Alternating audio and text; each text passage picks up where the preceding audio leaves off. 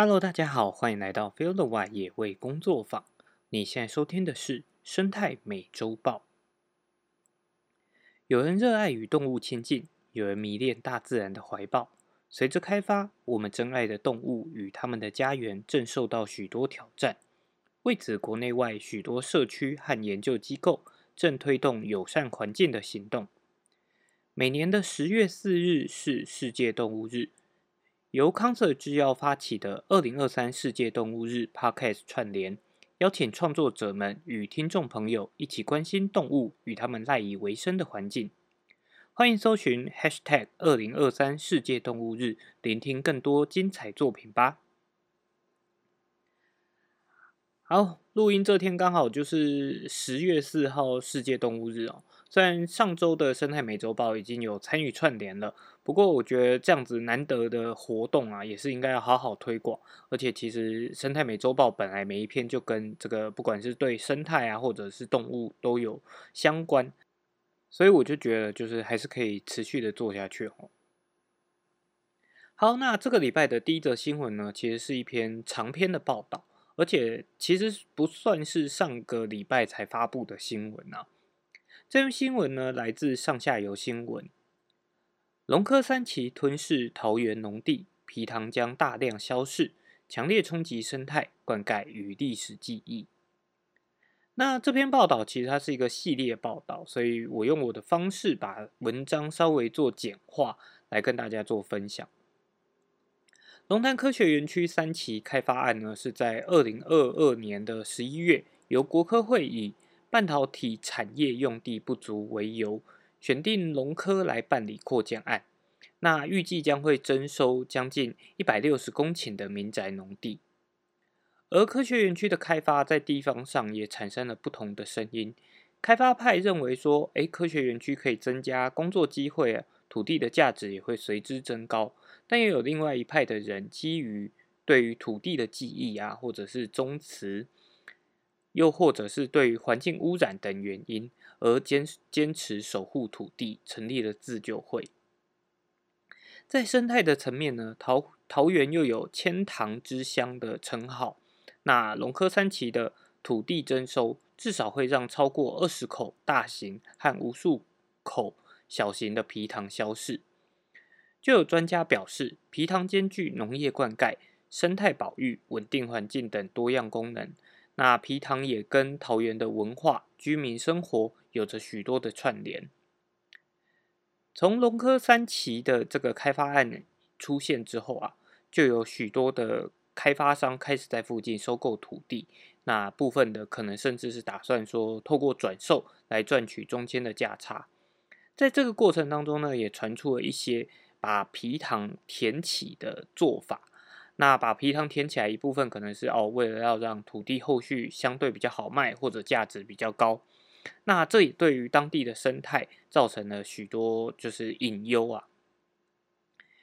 有居民表示说，龙科三期的开发应该要在不影响居民原本生活的情况下，才会符合居住正义。如果说这个社区的住宅啊、农田还有皮塘都是还在使用的情况下，龙科三期就应该要避开这些区域，不应该纳入征收的范围。而直接掩埋在地的皮塘，也会让这个区域的利用价值只局限在工业的发展。如果说开发的时候可以保留皮塘，皮塘还能持续发挥环境保育、观光效益、调节气候等多元价值，才能延续在地因皮塘而产生的优质生活。那他们认为说，龙科三期其实应该要去完整的评估皮塘的效益，明确讨论皮塘消失之后损失的生态保育、休憩空间、居民的生活成本，来进一步讨论如何对于就是对当地的冲击减少。例如总量管制当地的皮塘，确保皮塘可以维持一定的面积，或者是透过生态补偿、水利工程等方式。来缩小开发对皮糖的冲击。那经济开发必须要去做评估，是不是值得我们付出这么多的环境代价？哦，其实开发这个议题真的是很难解啦。如果纵观所有濒危的物种，在全世界其实面临的危机当中，一定都有栖地丧失。但土地开发其实主要是因为我们长期忽略了，就是在做开发的过程当中会需要付出的环境成本。那这其实也是野味工作坊就是希望唤起大家注意的一个原因，因为自然环境对我们的影响和重要程度，其实一直不断的在。出现发生在我们的周遭，只是大家太习以为常，久而久之就没有注意到了。那龙科三期的新闻也是希望说大家能够多多的关注，那跟仔细思考，到底怎么样做才有机会让经济发展，但是呢又不会对环境造成了巨大的冲击了。下面一则新闻呢是南投要价四十八万水豚军，夫妻俏家。老公还在逃，四主急协寻。水豚呢是原产于南美洲，因为个性温和、模样可爱，所以近年来不少的动物园、牧场或农场都有引进饲养，也虏获不少民众的心。南投草屯呢，也有民众抵挡不住水豚菌的魅力，在半年多前花了四十八万购买了一对水豚。不过在二号下午呢，家人有事出门的时候。他们见到门一打开，就趁机冲了出去。那家人追出去的时候，已经不见踪影了。生怕他们在外发生危险，所以就赶紧在草屯脸书社团 po 文，请网友帮忙协寻。晚间母水豚呢，就在碧山路附近的小溪旁被人发现，多人合力抓捕后，成功将其送回家。不过公的水豚呢，目前还下落不明，需要网友继续帮忙留意。事主也提醒，水豚喜欢栖息在湿地或溪流的环境，生性较为胆小，贸然靠近的话会受惊吓逃窜。如果发现，可以通报抓捕。同时，民众也尽量避免靠近或动手触摸，以免被水豚咬伤。好，这应该是生态美洲豹第三还第四次去分享到水豚异逃的新闻啊。那之前。其实也有分享到一篇长文，是在说台湾的这些展演动物啊，就是他们位在的农场或者是这种观光的呃地方，他们可能都是很多啦，可能是没有申请或者是没有良好的照养环境的。那连以这种动物展演为目的的农场，都未必能够提供就是符合动物福利的场域饲养的情况下。其实我还蛮纳闷，为什么一般民众会觉得，哎，我有办法好好的照顾他们？虽然说饲养动物是个人自由，但除非真的是能够善尽饲主责任，提供完整的动物福利，还有把他们照顾到终老，不然真的还是会建议说，让动物生活在他们自然的生态环境，其实对他们来讲才会是最好的，不是吗？好，那这个礼拜其实蛮大篇幅都会在讲关于饲养动物啊，或者是呃宠物这部分的议题哦。另外一则跟异逃动物有关的新闻是，绿鬣蜥现踪日月潭风景区，乡长忧冲击观光生态。日月潭除了有鱼虎肆虐破坏生态外，最近呢也出现了绿鬣蜥的踪迹啊。当地的民众在日日月潭的周边发现了绿鬣蜥，担心绿鬣蜥如果乱跑会吓到游客，所以就拿出手套跟麻布袋来活逮这个绿鬣蜥，并且送交到农业处。那绿鬣蜥它也是来自南美洲的呃杂食性动物，其实它的性情温驯，不会过度去呃不会主动去攻击人呐。那过去常常被当作宠物饲养。不过，因为它的体型最大可以长到大概两公尺，那又因为外形长得比较呃冷酷，所以还是会有一些民众感到害怕。鱼池乡公所表示说，这是在呃鱼池乡第一次接获到绿鬣蜥现踪的通报。那这只绿鬣蜥是被弃养，还是从饲主家脱逃，又或者是野外的入侵个体，都还需要持续的调查。那。呃，乡公所也提醒说，如果要饲养绿鬣蜥，要向户籍地所在的这个县市政府登记，不然会被开罚。好，绿鬣蜥目前已经是全台严重的入侵物种啊，也是目前呃林业自然保育署希望移除的目标之一。虽然新闻当中有提到说饲养绿鬣蜥要向户籍地的县市政府登记，但在强制力不足的情况下，我觉得应该还是会有很多人，呃，一方面可能不知道这个讯息，一方面可能懒得登记，又或者基于其他原因而没有登记。那像这样由宠物为目的，但最后因为易逃而变成外来入侵种的案例，其实也不仅仅只有绿鬣蜥而已啊。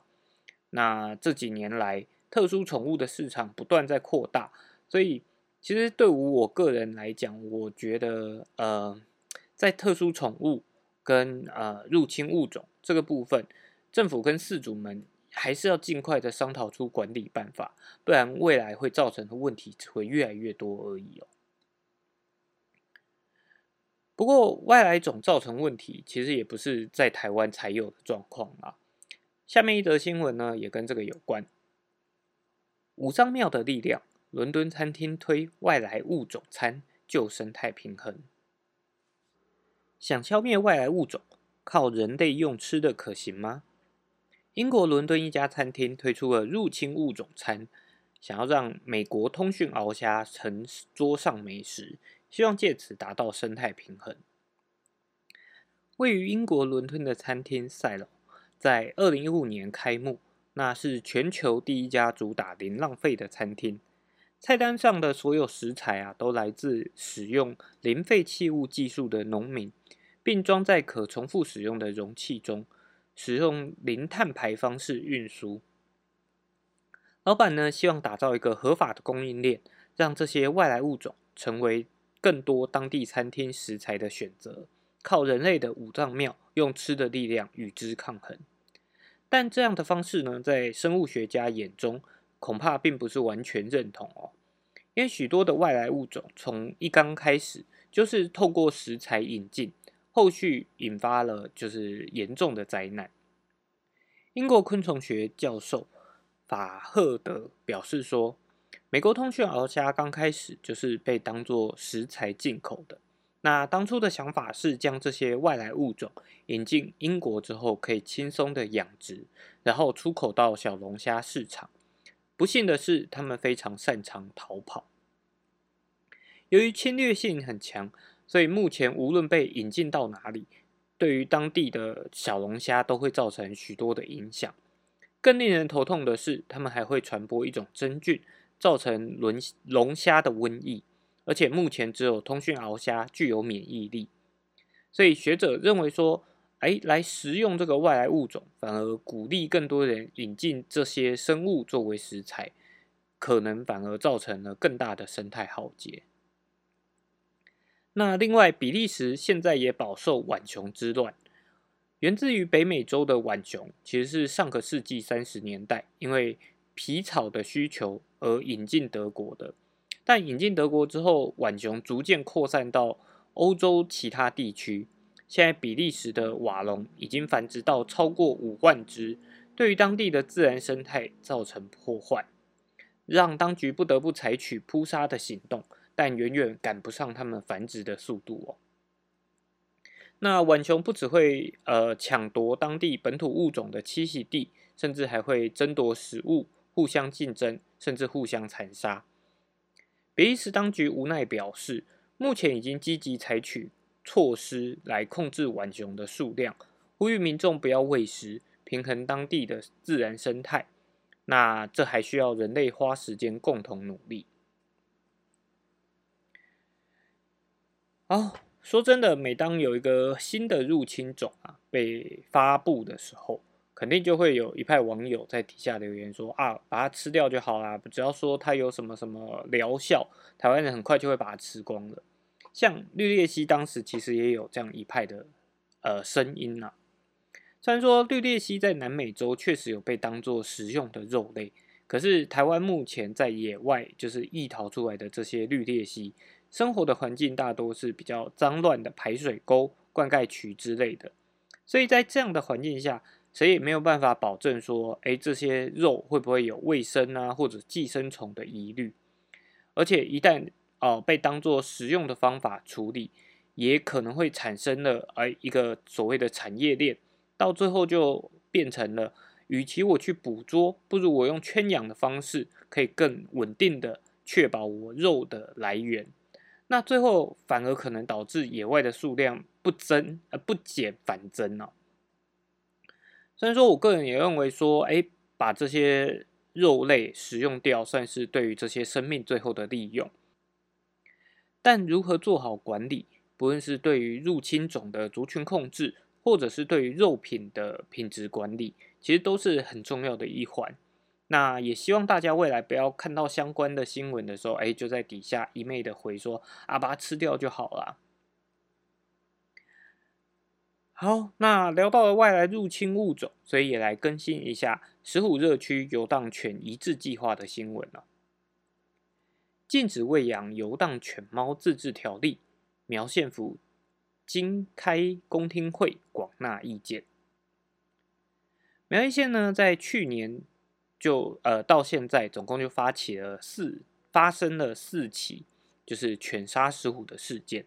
另外还有十六只穿山甲、十三只山羌、两只白鼻星等野生动物受害。那苗栗的卓兰县通霄镇、后龙镇也被列入了执行石虎热区游荡犬移置范围。但是是否禁止喂养游荡犬，仍存在就是很多不同的意见。而且目前还没有法源可以管，所以苗栗县政府呢，在三号召开了苗栗县地区禁止喂养游荡犬猫自治条例草案的公听会，希望广纳各方的意见来研拟这个自治条例。不过，针对禁止喂养的字词啊，现场很多参与的爱犬猫团体人士仍有疑虑，认为说不应该一次到位，应该要渐进式的来方便捕捉。而台湾石虎保育协会的秘书长陈美丁则是赞成禁止喂养，双方立场不同，发言有业踊跃，针锋相对，那气氛一度十分的紧张了。县政府农业处自然保育科的科长呢就指出，目前喂养游荡犬猫的行为无法可管，仅可以规劝喂食者，不能没收喂食器具，也呃也很难用废弃物管理办法来规范。爱犬猫的团体认为说，禁养不利于捕捉、绝育、移置的作业，那希望可以采取渐进的方式，并建议县府找到喂食者及其他们统一观念，并沟通合作事宜。食物保育协会秘书长则说，大家只担心游荡犬猫在野外难生存，捕捉之后又因为收容空间不足而回放，都没有人关心原生野生动物在呃野外生存的环境日益艰难。他强调，在自治管理条例草案落实前，至少应该要在敏感热区建立短暂喂食申请的行政程序，方便管理。县长也表达说，县府会积极的辅导民间申请，就是建立合法收容所的作业流程，建立合作机制，同时也将会强推在乡镇公所的垃圾掩埋场作为简易的收容场所。希望能减少游荡犬数量以及对石虎等野生动物的危害。好，其实根据与会人员的一些消息啊，整体来说，当天还是没有一个确定的结论。而苗栗县政府究竟会不会就是会怎么样来设立这个禁止喂食的自治条例呢？也都还不清楚哦。以我个人的立场，犬猫团体非常在乎说喂食才有机会捕捉。但实际上，这么多年下来的这个喂食捕捉的成效，我想大家都有目共睹吧。一方面是这些团体他们认为的喂食期究竟要有多长，那一方面又有多认真的来进行捕捉。像是呃新闻当中也有提到，会辅导民间成立合法收容所，但有没有可能会变得跟 TNVR 一样，被某些人利用而形成了一个产业链？因为你要成立这样子的收容所，一定就会有所谓的补助款。那呃，当有补助款的时候，靠着这些补助款来呃，就是有一些营收或者经营的单位，他们真的会希望野外完全没有游荡犬猫吗？还是野外还有游荡犬猫，就可以让它每一年持续有补助可以拿呢？当然，我们也不能一竿子打翻整艘船，因为我相信还是有很多人，他们是真的为了这些呃，就是伴侣动物而努力做事的。只能说，最大的问题其实还是出现在人身上啊。那讲到拉回到人身上，其实讨论到游荡犬猫对于野生动物的影响，很长也都会被呃同时提及到。哎，为什么我们？要这么针对野外的呃游荡猫犬，而不去讨论就是所谓的弃养问题。所以下面一则新闻呢，就跟这个有关了。彰化二水山区频传动物弃养，动保志工找到有猫，还发现附近一群浪犬。最近南彰化八卦山区频频发生放生弃养的事件。之前在社头乡清水岩步道，被人以消灾祈福的名义，放生了三百只鹌鹑和一百五十只的斑鸠，那造成了大部分的鹌鹑死亡，破坏了环境卫生和生态。最近也有动保志工呢，发现，在二水乡有人一次丢包了好几只小狗，也有人弃养了一整窝的小猫。为了遏止不法，动保志工在二水乡的登山步道附近装设了监视器。最近就发现一对男女开着蓝色货车，将笼中的猫咪弃养在步道上。画面中显示，呃，当这对男女想要弃养猫咪的时候，还有数只流浪狗围着货车打转。不过他们还是无视猫咪，直接呃，就是弃养在这里的话，可能会被流浪狗攻击，还是把猫咪丢在这里。那动保志工到了现场找寻之后，发现了一只幼猫趴在围篱上瑟瑟发抖，已经带回安置。志工也生气的发文表示说：“对于动物保护意识到底有多薄弱，让让就是这些人造成的。他们也已经在向警方备案，也希望相关单位能够重视对恶意弃养者开罚。”彰化县的动物防疫所表示，依照动物保护法，违法弃养动物者，可处三万元以上十五万元以下的罚款。待警方查出弃养者，做完笔录后。再由动防所来进行访谈，若查证属实，就裁罚。好，还有另外一则呢，是好可怜，柯基种犬遭弃高雄荒野，皮包骨只剩两公斤。高雄动保团体呢，也在三日获报救援了一只遭遗弃的柯基母犬，它因为年老无法再生育，被人丢弃在。方圆五五公里内都没有住户的六龟荒野，有民众路过的时候发现皮包骨的它，所以才向这个动保团体通报。那动保人员到达时，它不跑也不叫，乖乖的接受救援。一称体重只剩下两公斤。其实成年的柯基犬呢，体重应该要在十十到十三公斤。而这只被弃养的柯基犬，疑似是种犬，无法再生育了，所以才被丢弃。研判它遭弃养的时间内，只靠雨水为生，才会受到皮包骨。高雄市动保处表示，如果经查证有人弃养，就是这个狗属实的话，也会依照动保法来开罚三万元到十五万元。好，这个礼拜真的讲了很多跟宠物啊，或者是弃养有关的议题。其实就是就像刚刚提到的，很多人还在。比如说，野生动物团体在探讨说，哎，如何减少野生动物对游荡猫犬对于野生动物的影响的时候，就会说，哦，为什么不检讨造成问题的人类，而是拿这些无辜的生命开刀？但这个其实是有一点呃偏激的啦。简单来说，其实这些都是问题，而且都需要解决。那所以，并不是说哦，我们要先解决，就是只针对游荡猫犬而不针对人。整体来说，我觉得游荡猫犬的问题要通盘检讨，那包含了源头控制。那假设说以野外来讲，就包含了所谓的弃养。但如果我们再往上面一层，包养包含饲养，其实就应该要做好很好的管理。所以这整体会包在所谓的饲主责任。对我个人，在我个人的想象里面呢，我会认为说，其实宠物在引入包含从国外引入或者是呃人为繁殖这个过程当中，就应该要开始登录。那登录之后，饲主才能够知道说，哎，他购买的或者是他认养的这个犬只或者是宠物是从哪里来的，是不是符合动物福利？然后再来是，呃，当饲主饲养之后，就这个管理权就到了饲主身上。如果未来有就是宠物易逃而没有通报，或者是恶意弃养的话，就要应该要针对饲主来做出罚则。那这当然是解决了就是对于动物福利跟宠物饲养这部分的议题。另外一部分我们要解决的，当然还有目前讨论最多的对于野生动物造成影响的部分。所以还是要有所谓呃，譬如说存钱，我们常常讲会开源节流。可是我们现在希望这个游荡犬减少，所以我们就要呃，就是缩源，然后开流，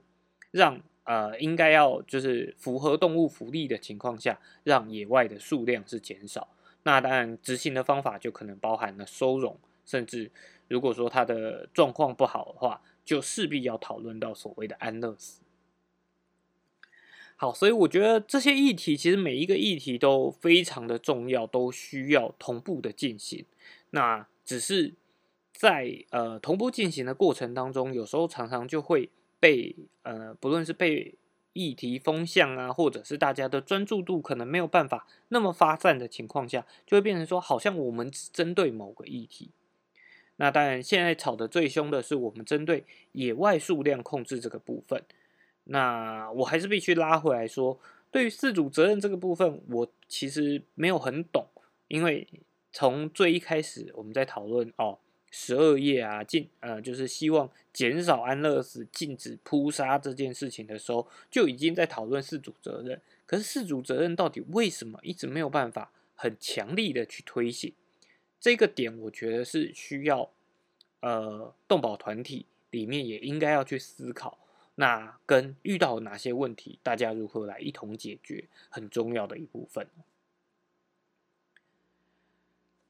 好，在这个礼拜的最后两则新闻，我们就换一点轻松的话题吧。白昼之夜喝酒地图，到这八家酒吧点杯猛禽调酒，认识都市中栖息的可爱猛禽们。源自法国的。白昼之夜啊，从二零一六年开始已经举办了八届。那台湾从二零一六年引进这项盛事之后，每年的白昼之夜都成了夜猫子和文青们的年度盛事之一。今年的白昼之夜呢，以信义区为主要区域，活动围绕在市政府、市议会和国父纪念馆周遭，规划出了三大展区、六大主题、九大亮点作品。那今年活动呢，也规划了一系列 bar hopping 的路线，特别与台湾猛禽研究会串联。每家 bar 呢，都会为一只台湾猛禽设计一杯调酒，让你在夜半走跳买醉之余，还能对台北城市里栖息的猛禽有进一步的认识。这次的活动总共和八间知名酒吧合作，以四种在台北市区生活的猛禽。分别为凤头苍鹰、大冠鹫、东方蜂鹰和菱角枭作为概念，设计了共八款的调酒。不论是对于酒，或者是对于呃猛禽，亦或者是对于就是 bartender 他会怎么样去创作，有兴趣的朋友都十分推荐去尝试看看。这个活动我个人真的是蛮期待的，因为野味工作坊其实很大的一个目的就是希望把自然啊，野外的味道带入到生活当中。那虽然我没有办法直接在白昼之夜活动的期间就参与，不过巴哈品这个活动呢，它会一路延续到十月十五号，所以有兴趣的朋友也记得要把握机会去尝尝看。那如我自己会在就是可能啊十几号那一周去试试看，试完之后呢，也会特别写一篇文来分享我的影后感想的。再是这个礼拜的最后一篇新闻。那由于录制的时候就已经是十月四号世界动物日了，所以这篇新闻就显得有那么一点点不及时了。台湾超美野生动物黑熊、山椒鱼、紫斑蝶一起庆祝世界动物日。十月四日是世界动物日，那这个纪念日呢，是一九三一年由一群生态学者发起，